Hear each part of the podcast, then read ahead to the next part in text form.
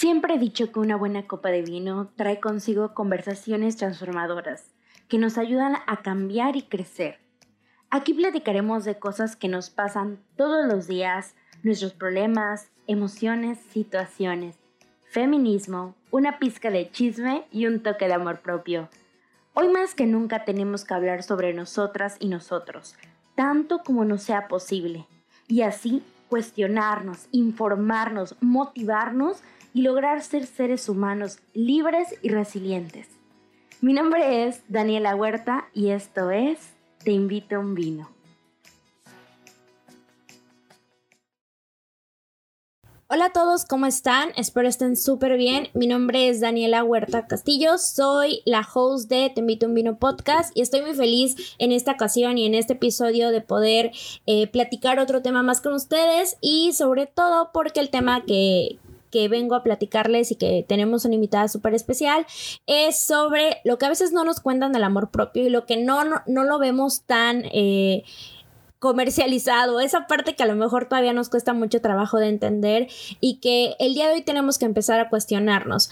Yo creo que el amor propio es algo que sí cuesta mucho trabajo y que sí es importante en nuestras vidas, o sea, no lo voy a negar, pero hay que empezarnos a cuestionar también todo lo que nos venden. Y no es porque yo venga a decirles, no, es que todo el capitalismo está mal y está horrible y no sé qué, o sea, no es por esa parte, pero sí creo que hay que cuestionar mucho. Todo hay que cuestionarlo, todo hay que preguntarlo, qué tanto nos están vendiendo, porque si ustedes se dan cuenta, todo el trending que empezó a darse del amor propio, pues tendrá unos, a lo mejor unos dos, tres años, ¿eh? Porque yo me acuerdo que hace, yo creo, siete años, el tema amor propio no era tan viral y no era tan conocido como, como ahorita, o sea, a lo mejor no tan, tan comercializado y yo veo que las redes sociales lo han traído muchísimo a flote y, y ahorita en todos lados, todo momento veo amor propio, self love, ámate, cuídate, o sea, como que esa parte, ¿no? Cuando antes yo me acuerdo y, y se los digo muy puntualmente, pues hablar de amor propio, eh, no era tan, tan común y, lo, yo lo veo muchísimo reflejado, por ejemplo, en las escuelas, cuando pues los niños vivían bullying, no era como de que, ay, ámate desde chiquito, ¿no? No era tan común. Entonces, ¿qué pasó? Que ahora lo tenemos tan común, pero también creo que es importante platicar eh, qué es más allá de, de amarte a ti mismo, porque a veces es tan complicado y no vemos todo lo que está detrás. Entonces, por esa razón, el día de hoy quiero presentarles a una persona que por aras del destino y por publicaciones y por internet llegué a encontrar, llegué a toparme con su cuenta, con quién es ella, platicando un poquito de, de su formación y todo esto encontré. Eh, se las presento. Ella es Mainé Cortés Escobedo, es psicóloga y guionista, es fundadora de Laboratorio Afectivo, un proyecto de educación emocional que busca ayudar y acompañar a las personas en sus procesos de reflexión y crecimiento personal. Ha colaborado como investigadora y guionista en proyectos para distintas productoras, entre ellas Netflix, Neural y Canal 11. Su trabajo, tanto en el guion como en la psicología, está, está atravesado por una perspectiva de justicia social y de salud mental. Su género favorito es el terror y le gusta leer y jugar juegos de mesa en sus tiempos libres. Bueno, a todos y a todas y a todos les presento a Mainé Cortés. Mainé, muchísimo gusto de que estés en este episodio del podcast. Por favor, me gustaría que me platicaras un poquito de ti. Bienvenida. Hola Daniela, pues muchas gracias por la invitación. Eh, siempre es un placer poder compartir acerca de estos temas que son bastante importantes.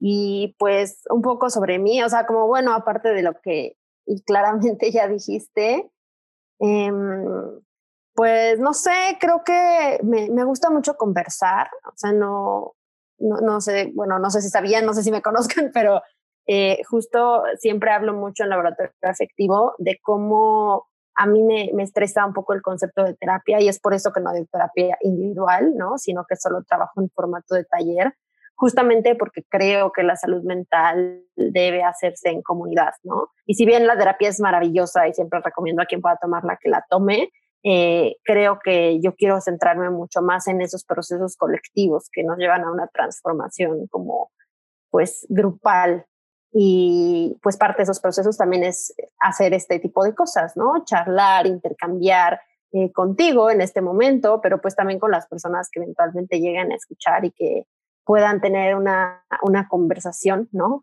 Aunque sea mental con, con, nosotras y con lo que vayamos a decir acá y que se genere una buena conversación a partir de eso. Entonces, pues bueno, gracias por el espacio y pues sí, eso es todo.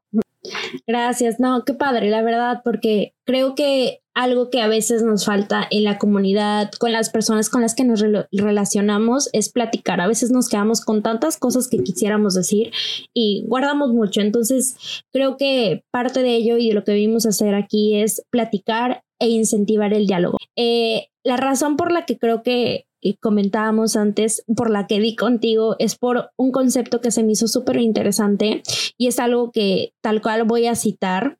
Que, que, publicaste, que comentaste, creo que en Twitter, y me fascinó muchísimo cómo lo aterrizaste es, cito textualmente, me molesta mucho la corriente buena ondilla de Willness que constantemente aconseja amarse más a uno mismo como solución a nuestros problemas emocionales, dejando completamente de lado las opresiones o dinámicas estructurales que nos atraviesan. Y cuando lo leí fue como de que es que sí, muchísimas veces pensamos como en toda la, buena onda que, que entramos en redes sociales, de que, ay, sí, ámense uno mismo y es que es la cosa más maravillosa y es que sí es padre, la verdad, pero para llegar hasta ese punto pasan muchísimas cosas que, que como pones aquí tienen que ver no exactamente contigo, sino con todo lo que está sucediendo alrededor tuyo. Entonces, para las personas que a lo mejor eh, todavía no entienden el concepto o no saben de qué hablamos cuando cuando estamos entendiendo el amor propio, me gustaría que nos ayudaras a definir qué se entiende por amarse a uno mismo y qué se entiende por amor propio. Pues, o sea, creo que depende muchísimo como de la corriente y la orientación como que tengas tú, o sea, se puede definir de muchas maneras. La manera en la que yo lo puedo definir es eh, amarse a una misma como esa capacidad de tener una conexión sana y estable contigo misma y con tus procesos que te lleva a priorizarte en, todas tus relaciones y en todos tus eh, intercambios en la vida contigo y con otras personas y que te permite estar constantemente atenta a tus necesidades, eh, patrones y acciones para responsabilizarte, para detectar qué es lo que necesitas, detectar qué es lo que puedes dar y tratar de que tus, tus acciones y tus pensamientos vayan acorde a esas cosas y entonces que lo que vayas a hacer, lo que vayas a decir, a sentir, sea algo positivo que retroalimente esa relación de bienestar contigo misma. Creo que yo a eso me referiría. Perfecto, creo que, creo que tienes muchísima razón. Eh, me gusta mucho la parte donde recalcas que tiene que ver con necesidades. Me imagino que tiene que ver con no nada más una pirámide de necesidades, o sea, creo que todos recordamos súper bien la, pirámide de Maslow, donde hablamos de las necesidades este, básicas, físicas, hasta las emocionales, ¿no? Entonces, sí creo que tiene que ver con eso, ¿no? ¿De dónde dirías tú que viene el amor propio? ¿De dónde nos surge esta necesidad de, de amarnos a uno o de verlo proyectado en nosotros? Pues pues no, o sea, no sé, es una pregunta muy extraña. Eh, pues de la necesidad de sobrevivir, creo, ¿no? O sea, finalmente el amor propio es la garantía de supervivencia emocional. Entonces, pues necesariamente este impulso hacia amarnos a nosotras mismas, nosotros mismos. O sea, es que creo que es bien complejo, porque luego la gente tiene una idea del amor bien reduccionista, ¿no? Y, creo que amarse a uno mismo, como amar a otras personas también, es sumamente complejo, porque el amor no solo es esta cosa bonita, el amor es complejo y el amor suele llevarte también a, a ciertos lugares que pueden ser dolorosos, no, no por temas de abuso o violencia, sino por temas de asumir responsabilidades, reflexionar, ¿no? Llegar un poco más profundo. Y hay cosas con las que no necesariamente nos vamos a sentir cómodas y que cuando nos amamos y establecemos una relación de amor con nosotras mismas, pues iremos como poco a poco explorando y encontrando algunas cosas que no nos gustarán. Y pues ya también amarte a ti misma también implica hacerte responsable de eso y trabajar para cambiarlo, ¿no? Si es algo que no te funciona o no te gusta ver en ti. Pero creo que inicialmente este impulso viene de una necesidad de sobrevivir y sobrevivir solo lo logras si estás tú en un lugar de, pues, de auténtico respeto y responsabilidad contigo misma, mismo, en el que puedes decir, ok, sí, tengo todas estas cosas en mi vida y soy todo esto, pero yo me amo, yo me pongo al centro y entonces no voy a hacer nada ni a decir nada sin antes considerar un poco si eso es bueno o no para mí o si va alineado con mis necesidades, deseos y posibilidades, ¿no? O sea, creo que eso, o sea, las, la necesidad, las ganas de tener una vida centrada en algo que quieres y en construirte a ti misma, mismo, como una persona, pues sí, que, que en tu cabeza sea lo que tú quieres o a lo que aspiras, ¿no? Creo que un poco de ahí viene esa necesidad de amarnos a nosotras mismas o mismos. Sí, la verdad que creo que es un concepto, bueno, tal vez no sé, no sé cómo lo veas tú, pero yo lo veo como, como un concepto, no sé si nuevo, pero sí más en tendencia, que es lo que hablábamos al principio de, pues, a la introducción de esto, ¿no? Lo veo como algo que se ha vuelto tan rosa, tan de colores, tan, tan maravilloso, ¿no? Pero a lo mejor hemos perdido un poquito todo lo que conlleva este proceso, ¿no? Porque yo, y, y de hecho, yo dentro de, de lo que manejo, he visto que que cuando hablamos incluso del positivismo tóxico, donde te dicen todo el tiempo, a cada rato, todos los días, oye, sé feliz, oye, ámate, oye, eres maravilloso, o sea, sí, sabes, como de que he visto todo ese tipo de, no sé cómo llamarlo, porque a veces me estresa un poquito la palabra, pero por ejemplo, todo ese coaching que, que ejercen en redes sociales de que, no, sí, tú puedes, sonríe, ámate, como que entramos tanto en la positividad de que va a ser todo maravilloso, que a veces olvidamos, como tú decías, que el amor te puede llevar por otros lugares donde a lo mejor no va a ser la cosa más bonita, pero a partir de ahí vas a aprender y a partir de ahí creo que yo puedes crecer, ¿sabes? Porque a veces ignoramos eso y a veces queremos como la salida fácil del amor donde todo va a ser de colores y va a ser precioso, pero ignoramos también que, que para llegar a ese punto eh, donde cubrimos todas las necesidades con nosotros y con nosotras, también va a haber una parte donde nos vamos a tener que cuestionar y nos vamos a tener que parar en seco a entender que hay cosas que no nos gustan, ¿no?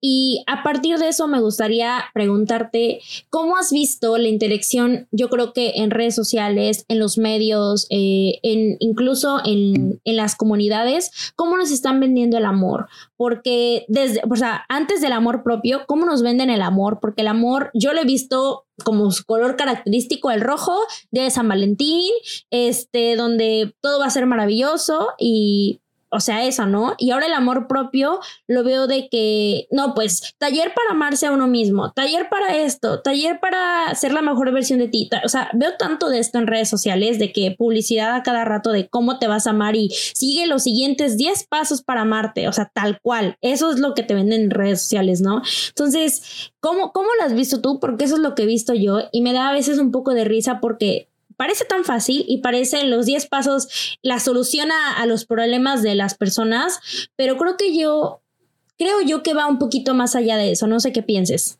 Sí, claro, o sea, pues es que justamente es un poco regresar al sistema, ¿no? socioeconómico político que nos rige y entender cómo opera, porque es un sistema que te vende las cosas, ¿no?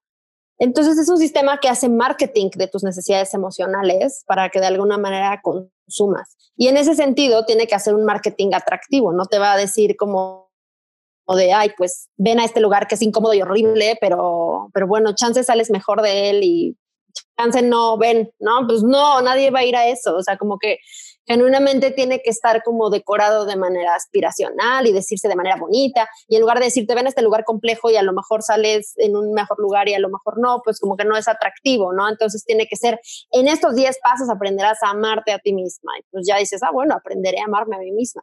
Y creo que hay recursos por ahí que son interesantes y que sí está como padre aplicar, ¿no? Y que yo también lo he hecho. O sea, yo soy mucho de explorar lo que hay, ¿no? O sea, yo creo firmemente en que a mí me cansa mucho este discurso como muy de psicólogo y psicóloga de la terapia es la única forma válida de trabajar tu salud mental y todo lo demás es pseudociencia, etcétera, etcétera, y no sirve. O sea, me parece un discurso que viene mucho del ego, ¿no?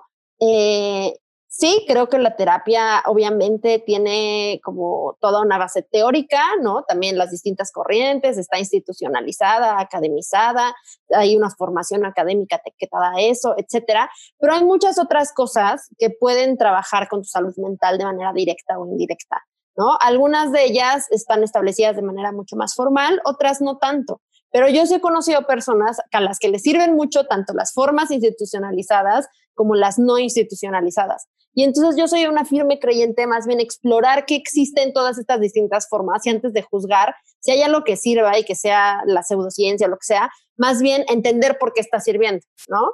Eh, entender qué hay detrás de eso y qué le está sirviendo a las personas que van allá o qué necesidad emocional está cumpliendo para ellas. Porque a partir de eso también puedes nutrir tú mucho como profesionista tu propia forma de acercarte a la salud mental, ¿no? Porque puede que a lo mejor en la terapia, que está como tan en un lugar un poquito más cuadrado, no hayas tomado en cuenta muchas otras cosas que otras herramientas se han tomado y que de repente sí le sirven a la gente, ¿no? Eh, entonces creo que es importante primero hacer esa exploración siempre, o sea, cada que vemos, al menos yo hago cuando veo estas cositas de, ay, el, ¿no? La cosa para sentirme más feliz y la afirmación y todo, sí me meto a explorar un poco como quién lo está dando, qué está haciendo, por qué, si tiene testimonios, desde dónde lo hace, me he topado con muy gratas sorpresas y también me he topado con cosas muy horribles, ¿no? Pero en general creo que, que el amor nos lo venden desde un lugar muy utópico y muy aspiracional, ¿no? Como esta cosa bonita que reparará y salvará todo, cuando el amor creo que dista mucho de eso, es una emoción sumamente compleja, es un estado emocional eh, complicado, ¿no? Eh, porque finalmente sí, sí creo que el amor nos da mucho, y, mueve muchas de nuestras necesidades, preocupaciones, deseos, etcétera. Pero también el amor es sumamente complejo porque es un proceso de transformación y es un proceso que se da de manera individualizada, pero al final tiene un impacto en el colectivo. Entonces, tú aprendes a amar, ¿no? Amar no es algo que intrínsecamente se hace, o sea, puede que ese apego que generas hacia otras personas sí sea algo que surge de manera natural, pero la manera en la que ese apego se configura y se convierte en amor y se convierte en una relación y los patrones que forman esa relación son cosas aprendidas. Eso quiere decir que cada quien aprende a amar de manera distinta y que por ende ese amor puede o ser muy constructivo o muy destructivo o las dos y puede también en distintos momentos ser diferente, ¿no? Y creo que también el bombardeo del amor propio conduce mucho más a ven, te saco de este estado angustioso en el que tú estás y te meto en este estado de felicidad y calma y etcétera. Y honestamente para el desarrollo emocional eso muchas veces no es lo mejor. O sea, si tú te sientes del carajo, ¿no? Por lo que sea en tu vida, es importante que te sientas del carajo un rato, ¿no? O sea, no que no hagas nada al respecto y que te quedes como en la cama sintiéndote mal, pero o sea, hay muchas cosas que puedes hacer, pero más bien, o sea, más que salir de ese sufrimiento y meternos inmediatamente en un estado placentero, lo que debemos buscar es trabajar con ese sufrimiento para eventualmente transformarlo en algo que nos sirva y no sea constructivo. Pero eso también implica sostener el sufrimiento por un rato. Entonces, creo que justo el amor se nos vende como una escapatoria a las cosas que no queremos sentir o que no queremos ver. Y eso es problemático porque muchas veces el amor es parte de esas cosas, ¿no? Entonces también nos están vendiendo una visión fragmentada de lo que es amar a otras personas y amar a nosotras y nosotros mismos. Y también nos están vendiendo, yo creo, una versión muy individualizada del amor propio, ¿no? Eh, como si el amor propio fuera, ten en cuenta tus necesidades y entonces al carajo las de los demás, ¿no? Y, y, no, el amor propio también implica construir comunidad, el amor propio también implica amor mutuo. Entonces, eso creo que es bien complejo, entender que las cosas no se dividen en individual y social, sino que son dos caras de la misma moneda, moneda y hay que tener muy claro cómo permean de un lado al otro, ¿no? Y es algo que en todo esto que se nos ofrece en redes justo no se oferta. Se centra mucho en tú y tus necesidades y lo que tú eres y de manera como muy repetitiva, ¿no? O sea, diciendo cosas genéricas o haciendo ¿no? O sea, haciendo ejercicios que pues, claramente dices, bueno, o sea, si una persona privilegiada hace eso, seguramente le va a servir mucho, pero entonces si hay una persona que tiene una situación de vida mucho más compleja y la pones a agradecer las bendiciones y la afirmación y todo eso, pues no, o sea, como que te va a escupir porque la situación real es compleja, ¿no? Entonces también la intervención real debería ser mucho más compleja que eso. Sí, o sea, creo que creo que embona muchísimas cosas. Eh, de lo que dices me llega muchísimo la parte de que hay que entender eh, los estados que no nos gustan, donde estamos pasando la, la, chingada muchas veces, ¿no? No me acuerdo, hace un tiempo leí, no me acuerdo de dónde, pero me acuerdo que leí que que a veces huimos tanto de, las emociones o de los estados donde nos sentimos mal, pero no aprendemos a sentirlos. O sea, no digo que sea maravilloso estar triste todo el tiempo, estar en un estado depresivo, porque no, no lo es, pero si aprendes a, a, entender qué te llevó ahí, qué, qué está pasando para que estés en ese estado, puede ser que vayas eh, buscando la manera de sí salir de ahí, ¿no? Pero con un aprendizaje, porque muchas veces queremos dejar como que lo malo atrás, así como de que no, sí, está horrible, ya no quiero, ahora quiero estar en un estado de felicidad, justamente como lo dices, ¿no? De que ahora ya quiero ser feliz y a partir de ahí todo va a ser maravilloso, ¿no? Y a veces creo que eso nos hace poco resilientes a este tipo de situaciones. Y el chiste es poder salir, pues yo creo, más fuerte de las situaciones, aprendiendo, comprendiendo y, y pues yo sé que suena como que una parte masoquista para las personas, pero abrazar el sentimiento en ese momento, ¿qué, qué es lo que te llevó ahí? aunque no estancarte, creo que también, pues, es dejar claro eso, ¿no? No es como de que te quedes depresivo todo el tiempo, te quedes en un estado que no es grato para ti, pero sí aprender eh, qué, te, qué te hace estar ahí, ¿no? Yo, yo no soy psicóloga, obviamente, pero es como que desde la experiencia como yo lo he vivido, ¿no? Y, y creo que también es importante reflexionar sobre que a veces incluso todo que podemos hacer todo lo que está allí en el mercado, que de por sí nos venden, toda esta parte de, ok, ya intenté las afirmaciones, ya intenté ir a, un, a terapia, ya intenté, no sé, todo lo que te pueden vender, ¿no? Yoga también, ya intenté, no sé, los cuencos tibetanos, ya intenté todo lo posible allá afuera y no me sirvió, ¿sabes? ¿Por qué no me está sirviendo? ¿Qué me hace o qué me dice o qué no está funcionando en mí o afuera o no sé? Para que no me esté amando, para que no encuentre todo esto. ¿Hay algo que en la estructura en la que vivimos esté afectándonos o soy yo como persona? Pues es que de entrada creo que hay que cambiar nuestros conceptos. O sea, yo siempre, hay, hay una dinámica que hacemos a veces en laboratorio efectivo que ponemos como el sticker de hazme una pregunta, ¿no? Y la gente nos manda preguntas y pues ya yo, yo les voy contestando. Y justo en esa dinámica me doy mucha, o sea, y si ves alguna vez alguna de mis respuestas, mis respuestas más que ser respuestas a la pregunta que me hacen, muchas veces es una invitación a, que replanteen la pregunta, ¿no?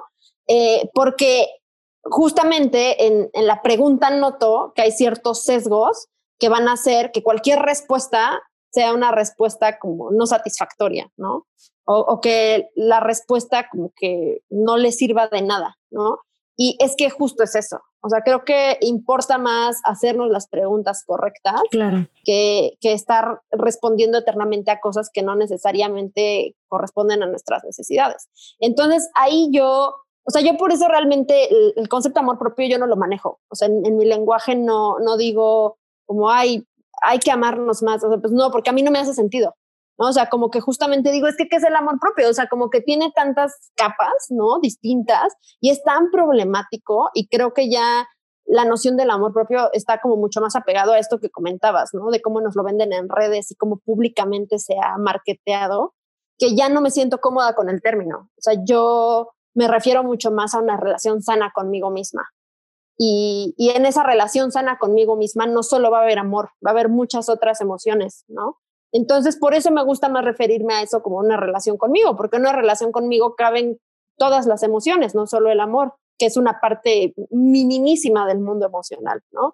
Entonces, en esa relación también cabe la ansiedad, también cabe la angustia, también cabe la confusión, también cabe la felicidad, la tristeza, el enojo, ¿no? Pero en esa complejidad, o sea, creo que justo eso es verdaderamente una relación sana contigo, una relación en la que entiendes que ese vínculo te puede generar todas estas emociones. Algunas serán placenteras, algunas no lo serán, pero eso no significa que tu relación contigo sea mala, sino significa que tu relación contigo es completa, que entiendes la complejidad de quién eres tú y, de estar reflexionando y pensando constantemente en, en, las maneras en cómo te transformas y creces, ¿no? Entonces creo que a partir de eso podemos decir, ah, ok, mi pregunta ya no es cómo tener una relación de amor conmigo, Mi pregunta ya es cómo tener una buena relación conmigo. Y entonces cuando cambiamos esa pregunta, creo que la respuesta también cambia radicalmente y nos lleva a un lugar no solo mucho más realista, sino mucho más completo.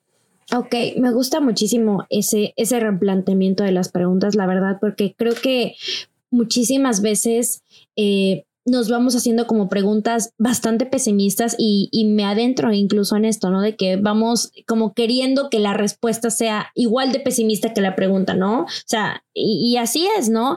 Pero también creo que sí es importante eh, como mencionábamos al principio, entender que hay ocasiones en las que, y creo que es algo que rescato muchísimo y me queda muy grabado de lo que escribiste y te entrevistaron, donde se platica sobre que el sistema en el que vivimos también nos limita a tener ciertas conductas o tenemos ciertas conductas en el sistema que vivimos. Es decir, a lo mejor uno quiere amarse, pero encuentro, no sé, body shaming, ¿sabes? O sea, encuentro todo ese síndrome en redes sociales donde yo digo, sí, me voy a amar, tengo una relación sana conmigo, pero pues a lo mejor también tengo ansiedad y encuentro en redes sociales eh, que, que tenemos body shaming, ¿no? Entonces, aunque yo quiera, hay veces que el sistema en el que vivo te oprime y te hace que no, o sea, te hace tener esta relación incluso de odio con uno mismo, ¿no? De que pues, sabes que aunque tú quieras y tú digas lo mejor y hayas trabajado lo mejor posible, tienes un sistema en redes sociales, tienes un sistema igual estructural en tu familia, en la sociedad en la que te desenvuelves, donde te está impidiendo avanzar, ¿no? A veces creo que yo he visto eso y que a veces nos limitamos en esa parte por lo que está en nuestro sistema. No sé qué tú piensas de esto. Sí, totalmente. Y creo que ahí tiene, o sea, que ver con también con la aceptación, ¿no? O sea, aceptar esas partes tuyas que el sistema no acepta. Creo que eso es bien difícil, ¿no? Y que es bastante revolucionario como cuando lo empiezas a hacer, pero que llegar a ese lugar no es fácil.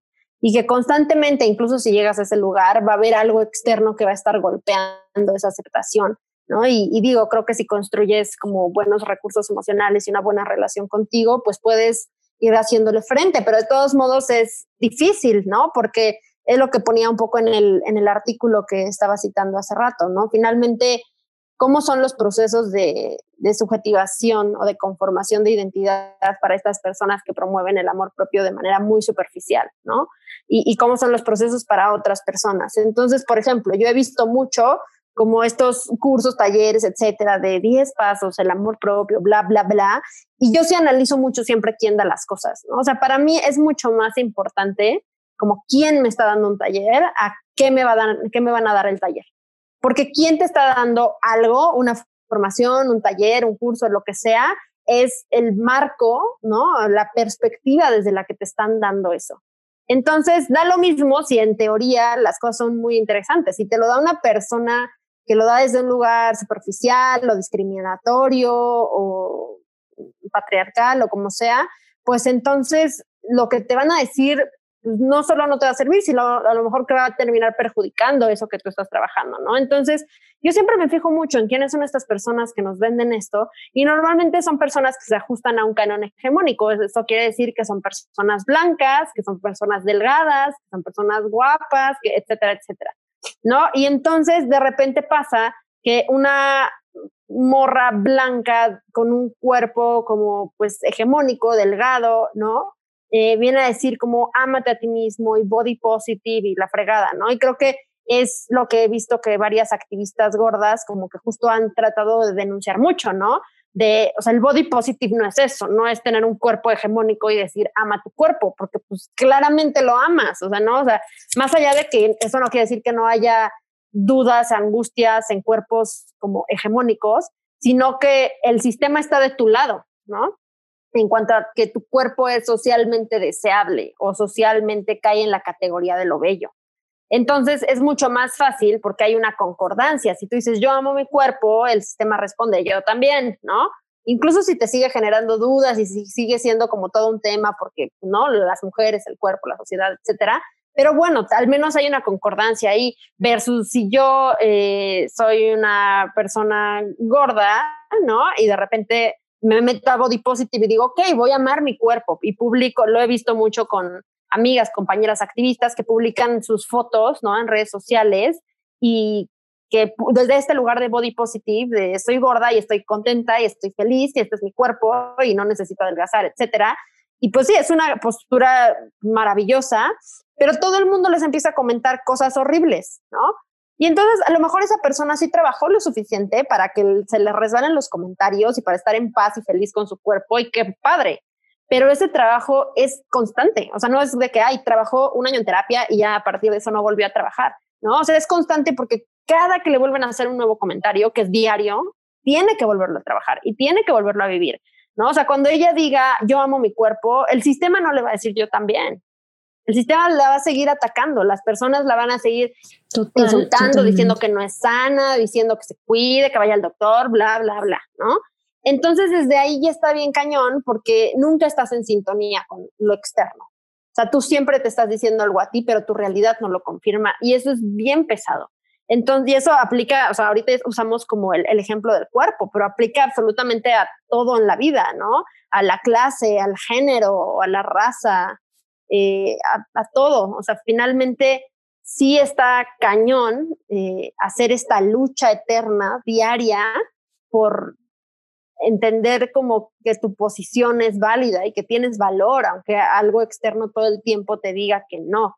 Entonces ahí es bien difícil cuando llega esta persona que te está dando como 10 mantras para el amor propio desde un lugar totalmente hegemónico, blanco, ¿no? Y llega y le da estos talleres a estas personas que caen por distintas razones en lugares no hegemónicos.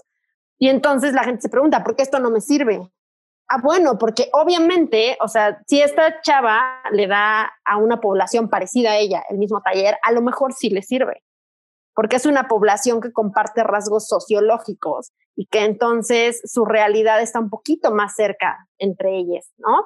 Pero si esta chava se lo da a mujeres en situación de reclusión o mujeres gordas o mujeres de pueblos originarios, etcétera, pues entonces no van a concordar porque por supuesto que la experiencia de vida no tiene nada que ver y entonces las necesidades emocionales son distintas y entonces la persona que te está dando ni siquiera entiende como todas las opresiones que te atraviesan, ¿no?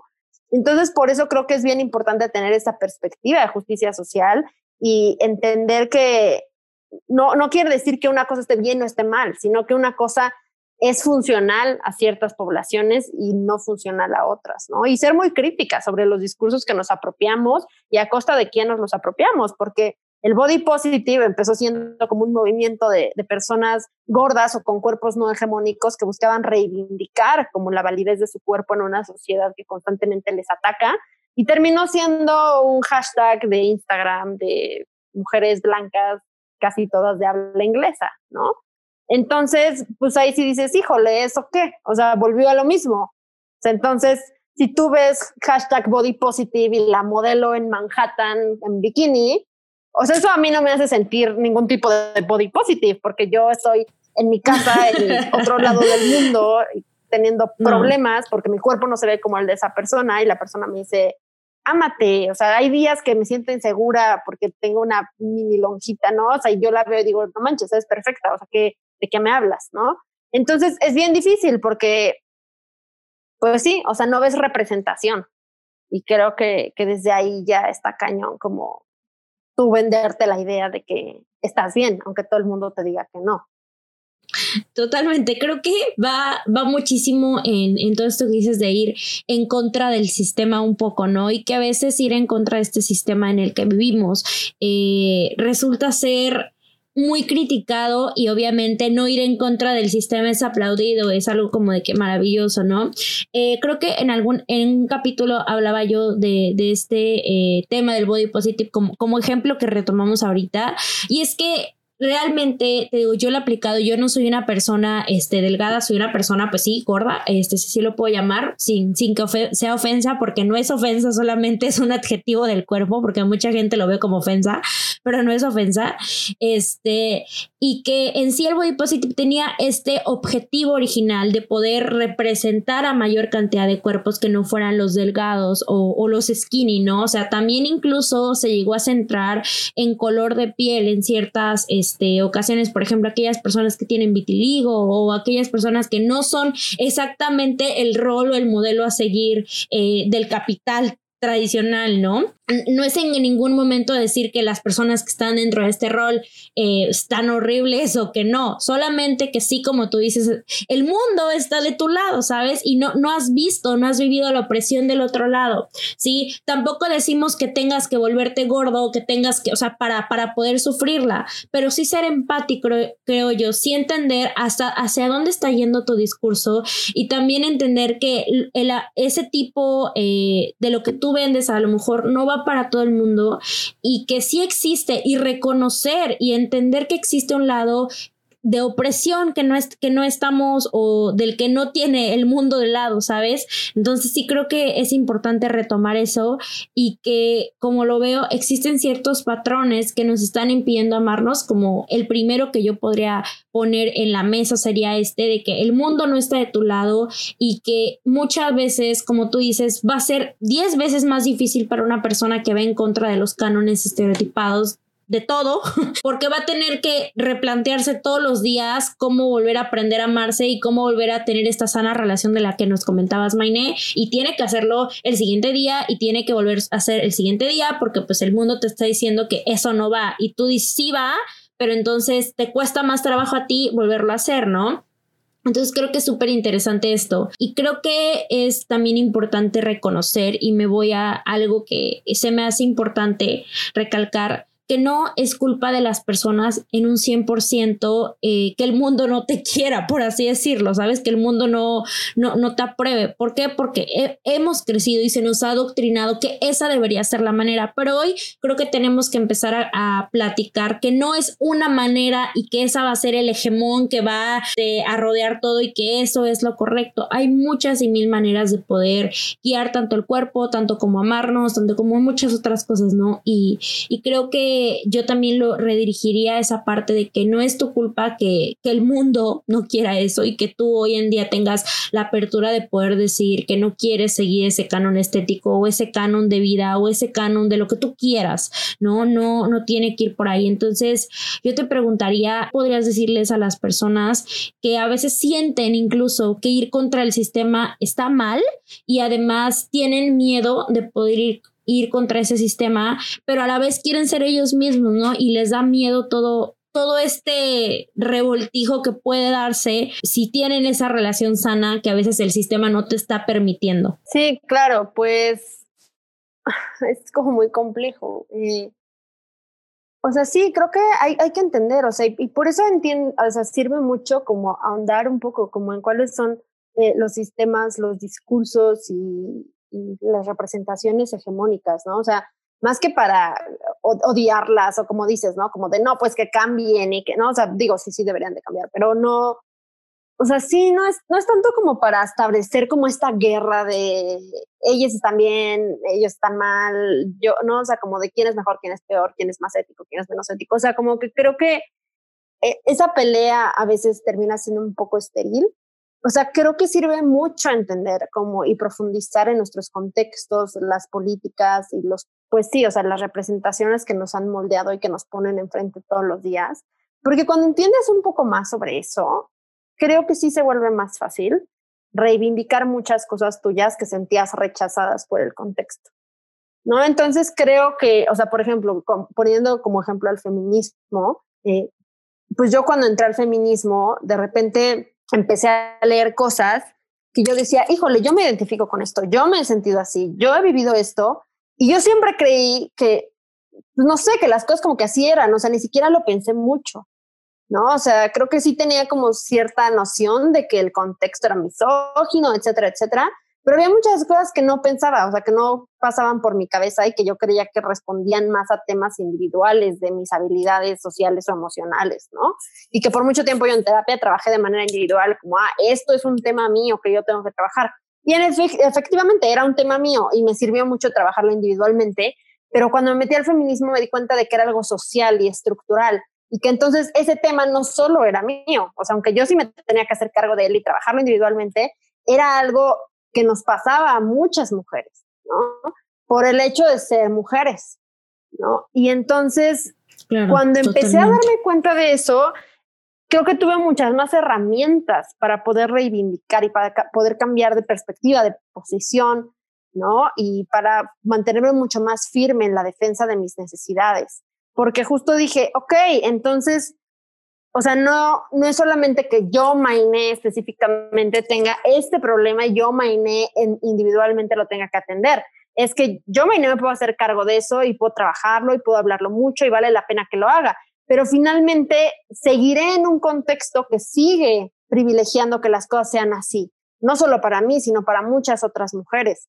Y entonces si yo realmente quiero estar en un contexto de mucho más paz, armonía y aceptación, lo que tiene que cambiar también es el contexto. Claro, totalmente. Y, y también a partir de ahí a mí me surgió como esta necesidad de formar esta comunidad con estas otras mujeres que también estaban identificando esto y que también decían, híjole, eh, es importante trabajar en esto porque esto es un problema colectivo, ¿no?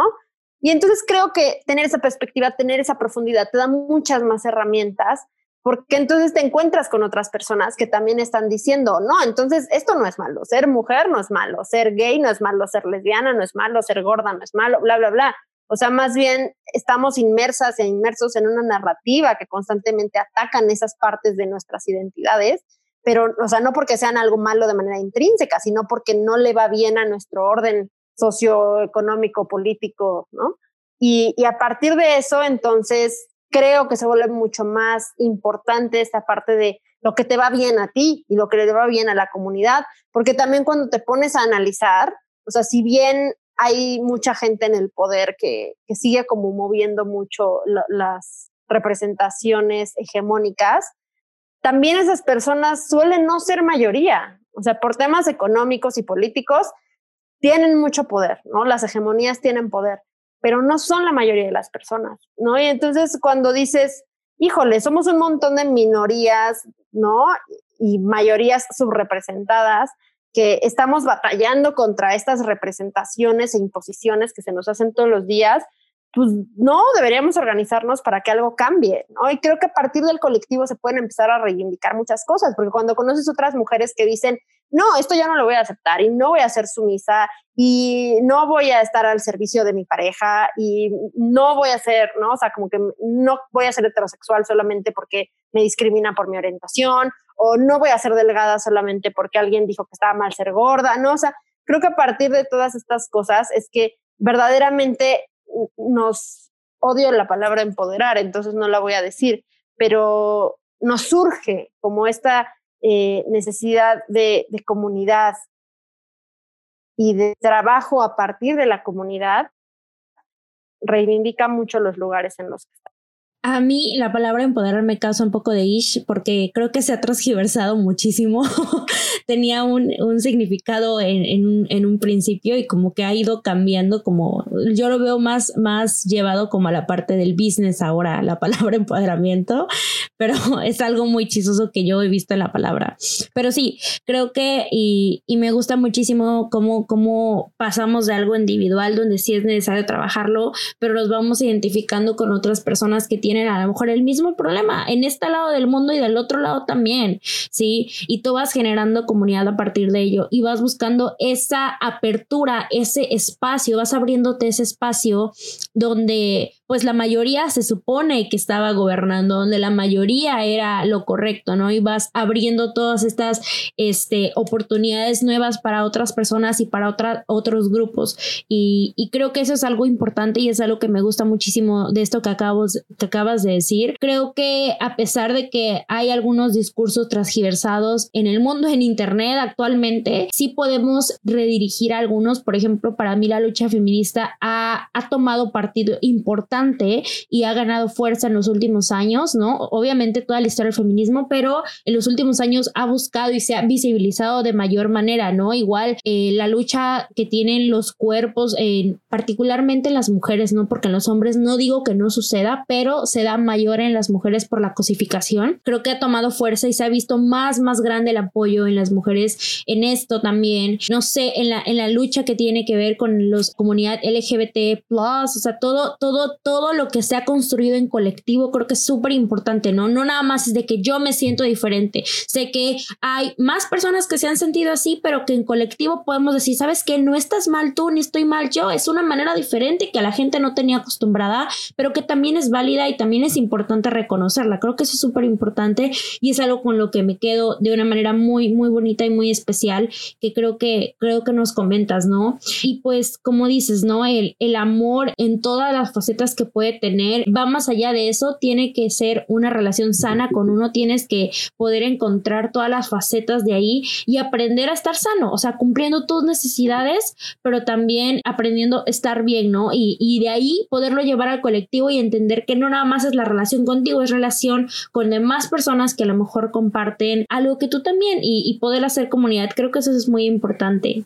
Sí, definitivamente. O sea, para, para mí esta es como la, pues sí, o sea, la herramienta del cambio, ¿no? O sea, creo que hay, hay muchísimas herramientas, todas eh, creo que nos dan cosas bien interesantes y que vale la pena explorar varias, ¿no? También porque obviamente cada quien es diferente y hay cosas que a mí a lo mejor no me sirven de nada, pero a ti te servirán mucho y está perfecto, ¿no? O sea, simplemente como tener un poco la conciencia de las herramientas que exploras o que te están sirviendo, de dónde vienen, quién te las dio, cómo llegaron a ti, qué tan accesibles son para otras personas que no tienen como experiencias de vida tan similares a las tuyas, y no como porque sean entonces inválidas o que no valga la pena que las explores, sino solamente para tener esta conciencia, ¿no? De la diversidad que existe entre nosotras, nosotros, nosotres, y de la importancia de no solo abogar por una sola vía para un fin, sino entender que hay muchos, muchos distintas vías para, para ese mismo fin y que incluso el fin no va a ser nunca el mismo, ¿no? O sea, también depende mucho de la persona y de nuestro camino emocional a, a dónde terminemos llegando o a dónde queramos llegar. También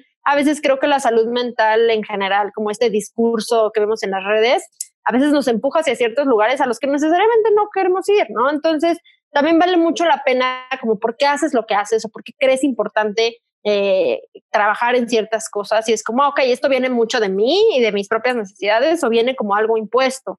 O lo entiendo realmente o más bien me tomará más tiempo como analizar un poco el concepto y ver si eso es algo aplicable a mi situación, ¿no? Entonces, creo que sí, o sea, como mantenernos en comunidad nos da esta perspectiva de diversidad y de lo complejo que puede ser como la vida individual de cada quien, pero también esta sensación de que los cambios estructurales son posibles porque podemos muchas personas reconocer que hay ciertas cosas que nos han perjudicado o oprimido a lo largo del tiempo y que vale la pena empezar a hacer algo para cambiarlo, ¿no? Entonces creo que, que sí es como mucho poder. Y también, y es algo como que voy a mencionar muy rápido porque es importante entender que lo, algo esencial en la comunidad es la responsabilidad, ¿no? Y si tú vas a participar en procesos comunitarios de reparación, de cambio, etcétera, también es bien importante estarte revisando tú en lo individual, porque tú como individuo o individua estás aportando algo al colectivo, ¿no?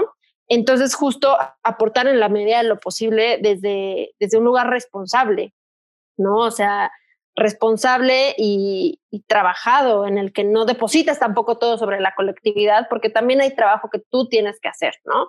Tú en tu individualidad. Y creo que eso es bien importante. O sea, ni los extremos de todo se lo aviento a la comunidad, ni todo me lo quedo yo en lo individual, sino un sano balance y flujo entre la comunidad me aporta y yo le aporto a ella y ambas tienen una responsabilidad.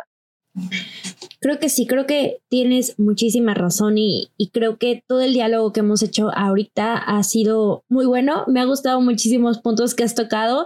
Creo que hoy pudimos aprender bastante sobre lo que nos venden, lo que consumimos, de dónde lo consumimos, aprender a ser más críticos en, en todo esto, ¿no? Porque a veces nos falta eh, ser críticos y no decir, ah, esto es el primer taller que vi, voy, ¿sabes? O sea, hay que ser críticos, hay que ser responsables en esa parte. Si quieres sanar contigo como persona, adelante. O sea, creo que nadie está peleado con eso, pero aprender por qué lo quieres hacer, desde dónde viene, a quién vas a acudir, o sea, todo eso, ¿no? Y, cuáles son tus objetivos en esto. Y sí entender que hay un sistema que tristemente no, no siempre está del lado tuyo, pero eh, en comunidad, como, como repetía, sí es posible poder empezar a abrir ese espacio para que exista ese cambio, o sea, en esa estructura que es la que a veces nos limita.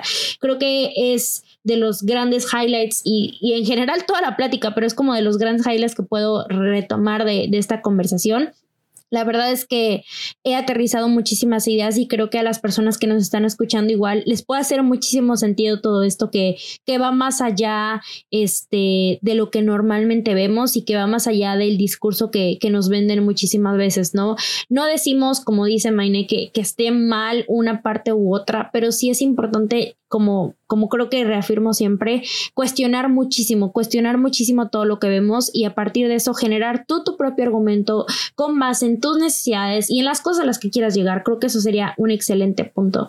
Este, Maine, yo te agradezco muchísimo que hayas tenido el tiempo de poder platicar con nosotras, eh, con, todo, con todas las personas que están escuchando, porque creo que es muy valioso lo que, lo que nos comentas. Creo que es una perspectiva que, que abre mucho el, el, camino a la discusión y al debate, lo cual es muy necesario y que a mí me ayudó muchísimo a comprender algunas otras cosas, ¿no? Te agradezco muchísimo que estés aquí. No sé si gustes eh, darles algún comentario final a las personas que, que te escuchan y que nos escuchan. Eh, no, pues gracias por, por escuchar la charla y pues les animo mucho a hacer estos procesos emocionales, ¿no? A cuestionar a ser como muy críticas y críticos respecto a lo que ven, respecto a lo que escuchan, a construir como sus propias necesidades, ¿no? A, a que no, no dejen que la gente les diga qué es lo que ustedes deberían hacer o qué es lo que ustedes deberían querer. Creo que es importante escuchar, hay muchas perspectivas, muchas muy valiosas,